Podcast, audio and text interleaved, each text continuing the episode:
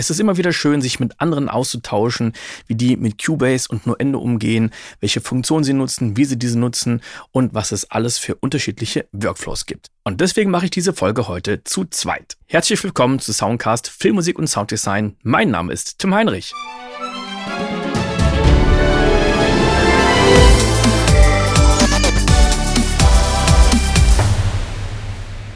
Heute bin ich nicht alleine. Zum ersten Mal habe ich den Simon bei mir, wobei stimmt gar nicht, du bist das zweite Mal da. Ja, tatsächlich. Und wir machen ein äh, ganz kurzes Video, nämlich ein Hack. Simon zeigt euch mal, wie man viel, viel schneller virtuelle Instrumente reinladen kann. Äh, ich habe das nämlich immer meistens gemacht mit äh, der Funktion mit dem Plus. Jetzt zeig mal, wie ich das mal ja, also gemacht habe in den Videos. Viele machen das ja auch so. Ja. Einfach ganz normal auswählen, Instrumentenspur hinzufügen. Genau. Du hast einen, Rechtsklick hier drauf gemacht auf das leere Feld, ne? Ja, genau. Und dann, Dann erscheint hier dieses kleine Fenster. Da kann man jetzt ein Instrument, was soll ich nehmen? genau, ja, äh, jetzt haben wir den, den Contact. Nehmen wir was äh, anderes, nehmen wir den, Was nicht so lang lädt. ähm, ja. Vielleicht, Ja, was lädt denn hier schneller? vielleicht äh, Sign Player. Ja, probieren wir mal aus. Und dann Namen eingeben. Keine Ahnung. Ich nenne es einfach mal Strings. Super, Vielleicht genau, Spuren hinzufügen. So. genau. Wie es natürlich auch noch geht, das wäre, dass Auf wir das hier Plus. auf das Plus gehen, genau. Ja, soll ich auch auch mal. machen? Kann man hier Instrument auswählen, Sign Player, Stereo Out, Name wählen. Genau.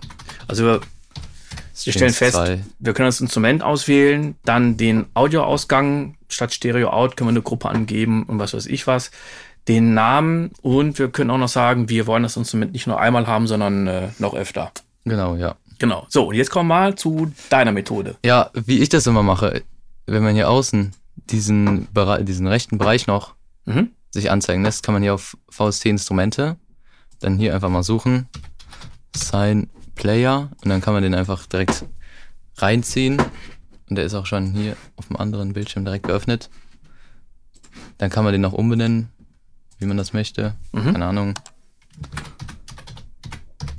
Strings 3, da ist ein Fehler. Oder Ja, gut, hast, hast dich vertippt. Aber das Coole Ja. ist, das passiert mir auch ungefähr äh, einmal pro Minute. Ja, das passiert häufiger mal. Ja. Ja, aber so ist es halt schnell geladen. Dann kann man ja, falls man einen anderen Ausgang haben will, noch in Direct Routing das einstellen. Genau.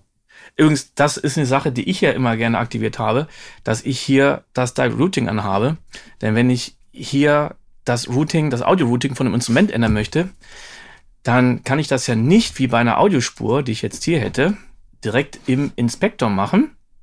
So, hier habe ich ja die Audiospur und kann jetzt hier direkt sagen, Stereo Out oder links, jetzt haben wir hier nichts anderes, aber egal. Ähm, sondern beim Instrument, da müsste ich ja entweder auf den Inspektor gehen und dann hier auf die Kanaleinstellungen. Und dann kann es hier auswählen. Wenn ich aber das Direct Routing anhabe, dann kann ich hier bei dem Instrument auch quasi im Inspektor auswählen, wohin ich den ganzen Krempel jetzt äh, schicken möchte. Ja. Deswegen habe ich die Option immer an, für den Fall, dass äh, die Funktion nicht sichtbar ist, hier einen Rechtsklick, Rechtsklick drauf machen und dann sind wir in der Möglichkeit, uns das anzeigen zu lassen, was wir jetzt haben wollen. Bam. Ja, cool. Damit kann der eine oder andere sicher ein bisschen schneller sein. Ja, muss man sich auch erstmal dran gewöhnen dann, aber. Ja, gut. Jetzt, du musstest dich auch erstmal gerade dran gewöhnen, dass ich die Maus rechts habe, obwohl wir beide Linkshänder sind. Ja. Alles rein. ja, super. Ich danke dir.